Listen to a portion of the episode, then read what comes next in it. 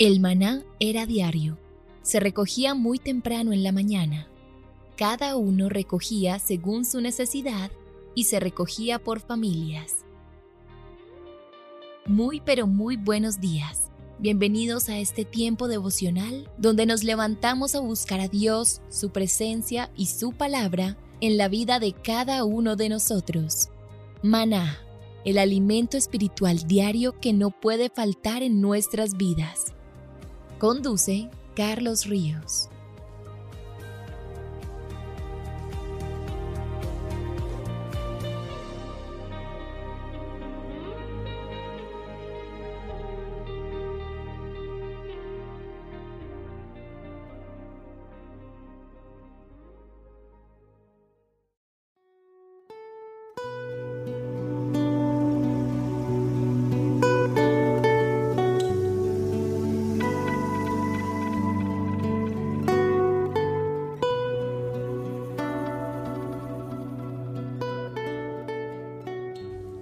Agenda devocional maná.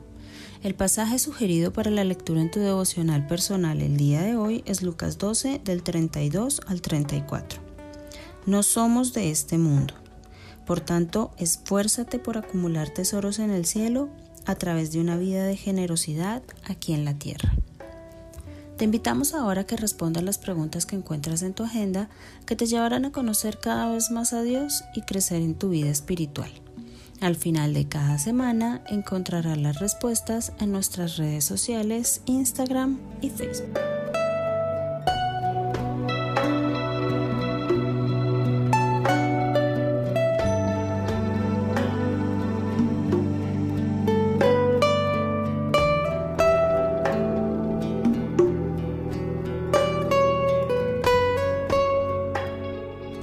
Muy, pero muy buenos días, queridos oyentes. Bienvenidos a este tiempo devocional donde nos levantamos a buscar a Dios, su presencia y su palabra en la vida de cada uno de nosotros. Bienvenidos a este espacio llamado Maná, fuente de bendición y salud espiritual para todos aquellos que se acercan.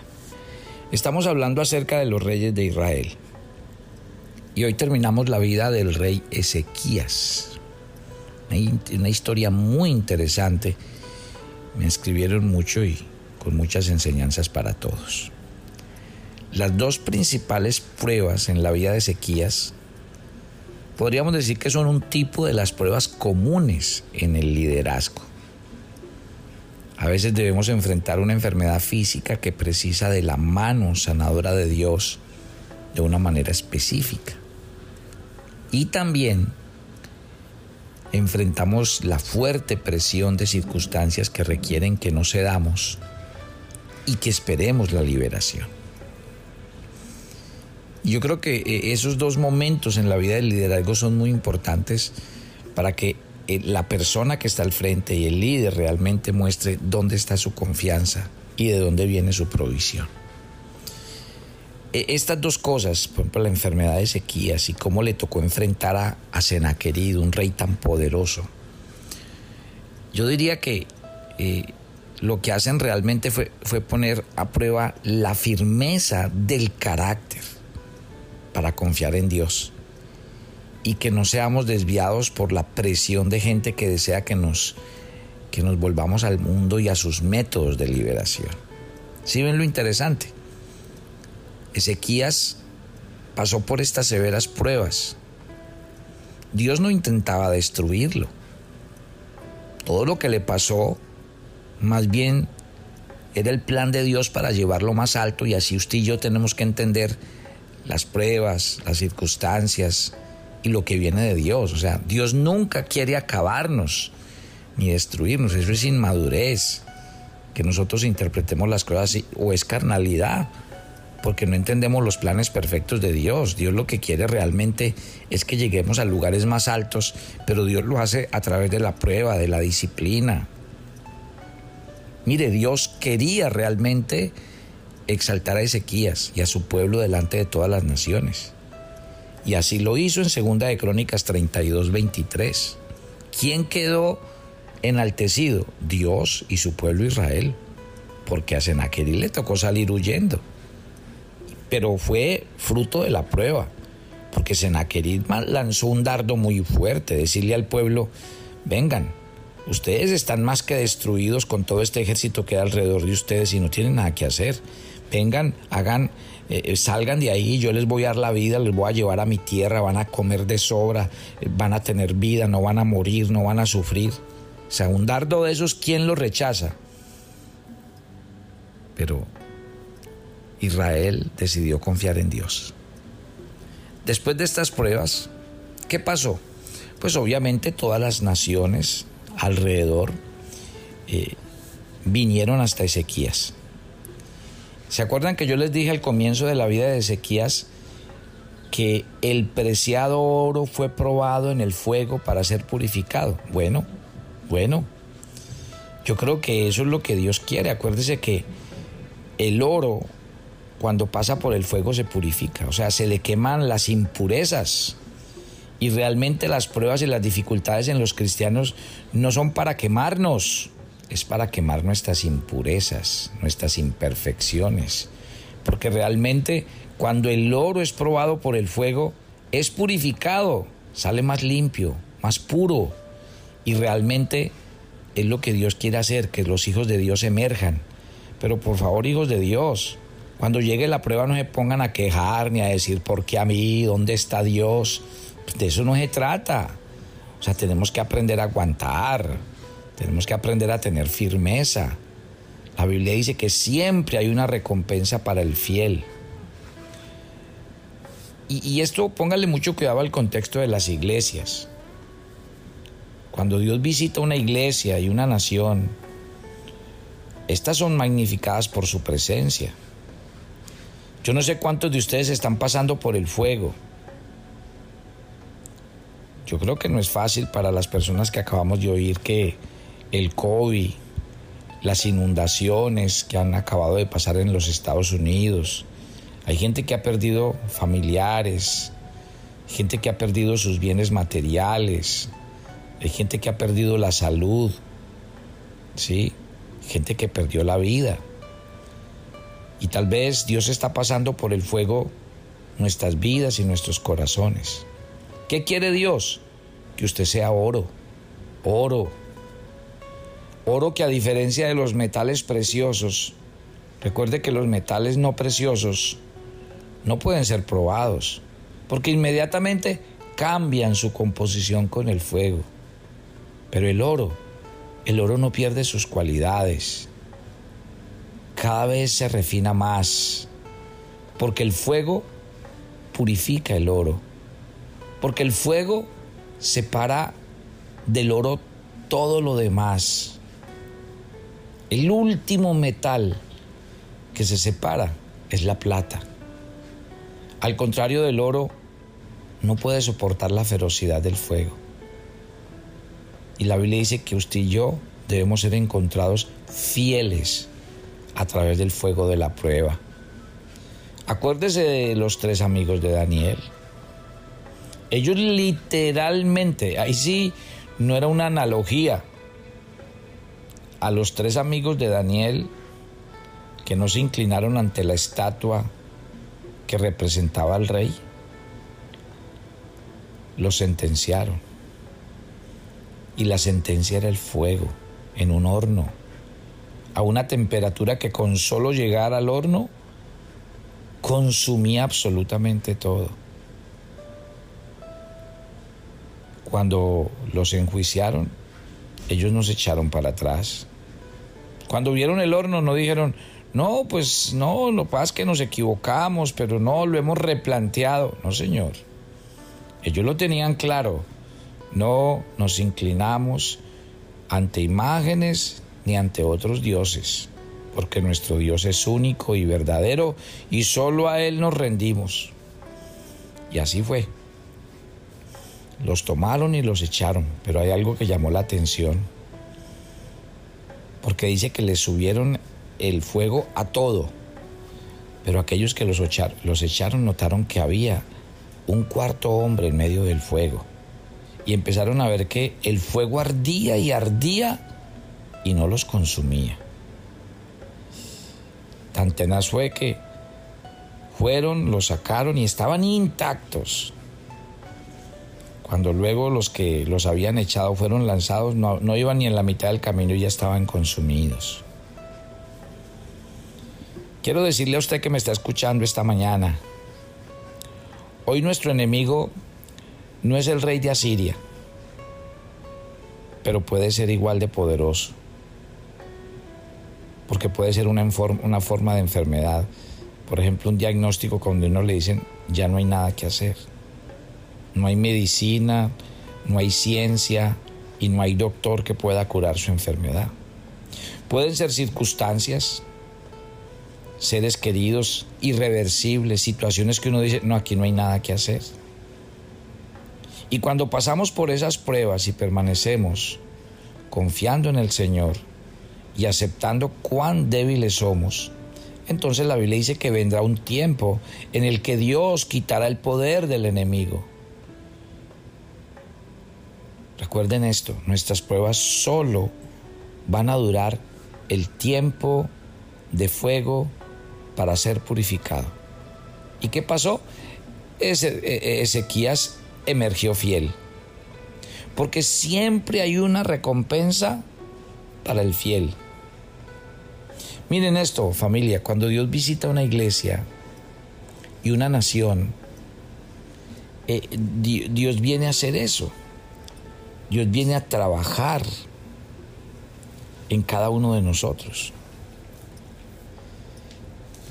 ¿Qué debemos hacer mientras somos probados?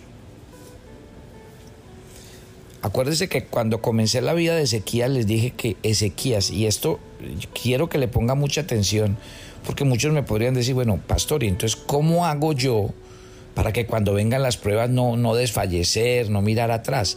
Recuerden que cuando yo comencé estudiando la vida de Ezequías, les dije que Ezequías había preparado su corazón mediante la alabanza y que él había eh, fomentado el estudio de la palabra y precisamente que el, el ánimo recibido de, todo eso que, hizo fue lo que lo llevó a, marcar la diferencia.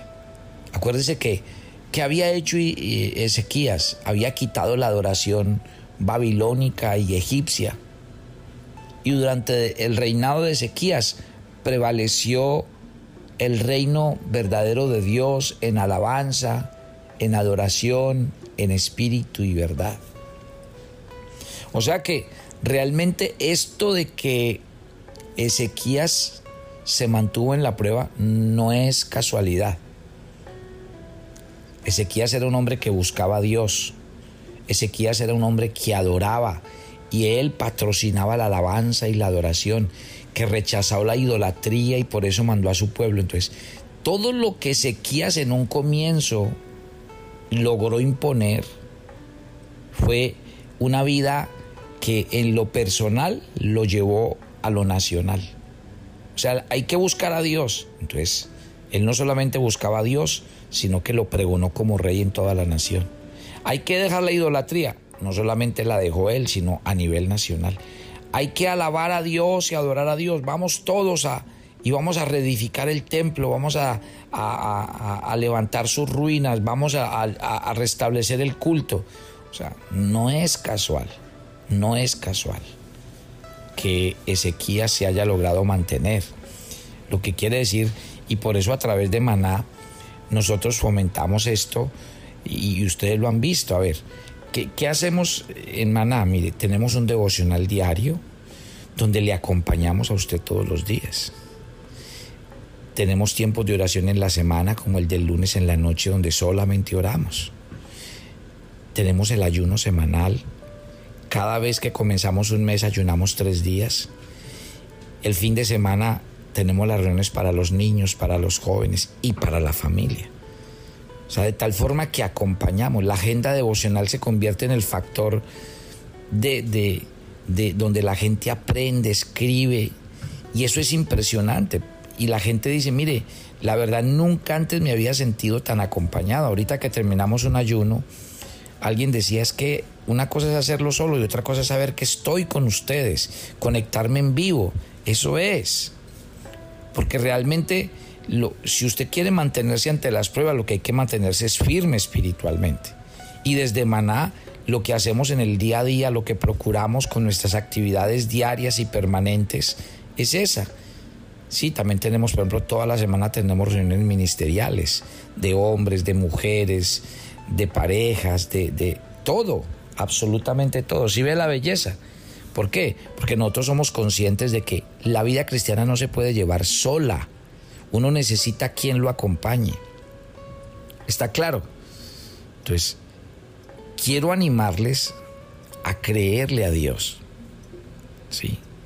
Quiero animarles a que la liberación de cualquier circunstancia en la que usted se encuentra esté enfocada precisamente en que usted se vuelva a Dios, en que nosotros pongamos nuestra esperanza en Él. Lo maravilloso de Ezequías fue que estuvo preparado para las pruebas. Y yo creo que lo que el Señor quiere con cada uno de nosotros es ese. Él quiere que nuestras vidas sean levantadas, nuestro hogar, nuestra iglesia. Y que cuando Dios sea levantado, Él atraerá a Él a todos los hombres y veremos su gloria. Usted y yo fuimos establecidos para glorificar a Dios y lo haremos por medio de su gracia y de su misericordia. Y por eso debemos elevar los, los estándares cada día. Al hacerlo tendremos cosas muy grandes y por eso la iglesia no se puede echar para atrás. No se puede echar para atrás. Hoy más que nunca la iglesia está siendo probada. Y si la iglesia está siendo probada, ¿qué quiere decir? Que no debemos bajar la guardia que no debemos escatimar esfuerzos, compromiso, entrega. Hoy más que nunca es un tiempo de volvernos a Dios. Así que yo les voy a invitar esta mañana a que oren conmigo. Padre, sabemos que lo que pasó con Ezequías, su fortaleza para soportar las pruebas, su integridad, no mirar atrás, no escatimar nada con respecto a creerle a Dios, no eran casuales. Yo creo que Ezequías desde el comienzo fue un hombre que se propuso a buscar a Dios, a creerle a Dios, a fomentar la alabanza, la adoración, a fomentar no a la idolatría. Y yo creo que todos esos estándares en la vida de, Ezequías fueron los que cuando llegó la prueba le permitieron estar firme. Y yo creo que muchas veces los cristianos que caen es precisamente por eso, por no tener estándares altos de su vida cristiana. ¿Qué quiere decir? Uno tiene que mantener un estándar alto de oración, no orar de cualquier manera, ni orar dos minuticos, ni cinco minuticos, sino un estándar alto de oración. Lo mismo con respecto al ayuno semanal, a la lectura diaria de la Biblia. Usted no puede permanecer firme si usted no tiene una disciplina firme, si usted no tiene unos estándares altos en cuanto a la búsqueda de Dios y de su palabra. Déjeme decirle que desde acá de Maná lo acompañamos. Desde acá le damos las herramientas, los instrumentos, oramos por ustedes. Simplemente déjense acompañar. Si usted tiene un devocional diario todos los días, no deje de hacerlo.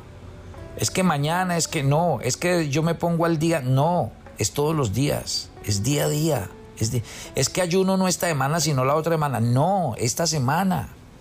O sea, no baje sus estándares. Pídale a Papito Dios que usted quiere estar firme, permanecer firme. Es que uno primero decía es que yo no tengo quien me acompañe, quien me ayude, quien me muestre. Y ahora que tenemos, ¿qué nos vamos a inventar? Otra excusa. Es que mañana, es que después, es que ahora estoy ocupado. No.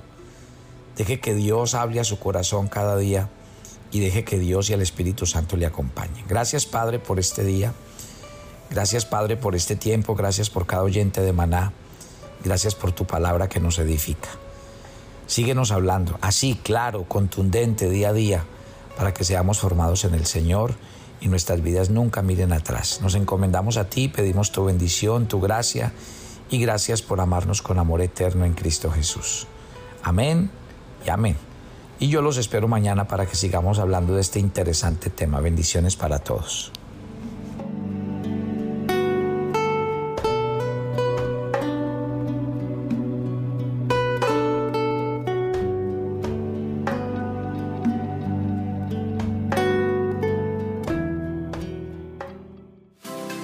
Todos los miércoles a las 7 de la noche tenemos una invitación para las mujeres que quieren conocer más a Dios. Conéctate por nuestro canal de YouTube Devocional Maná. Te esperamos. Si quieres enterarte de nuestros temas, reuniones y devocionales, suscríbete a nuestro canal de YouTube Devocional Maná y da clic en la campanita de cualquiera de nuestros videos para activar el recordatorio. El viernes 17 de septiembre tenemos una invitación para todas las parejas. Acompáñanos en nuestro evento El verdadero amor y la verdadera amistad. Lo realizaremos en el Auditorio Premium Plaza en el cuarto piso a las 7 de la noche. Para más información, comunícate con nosotros por nuestras redes sociales. Te esperamos.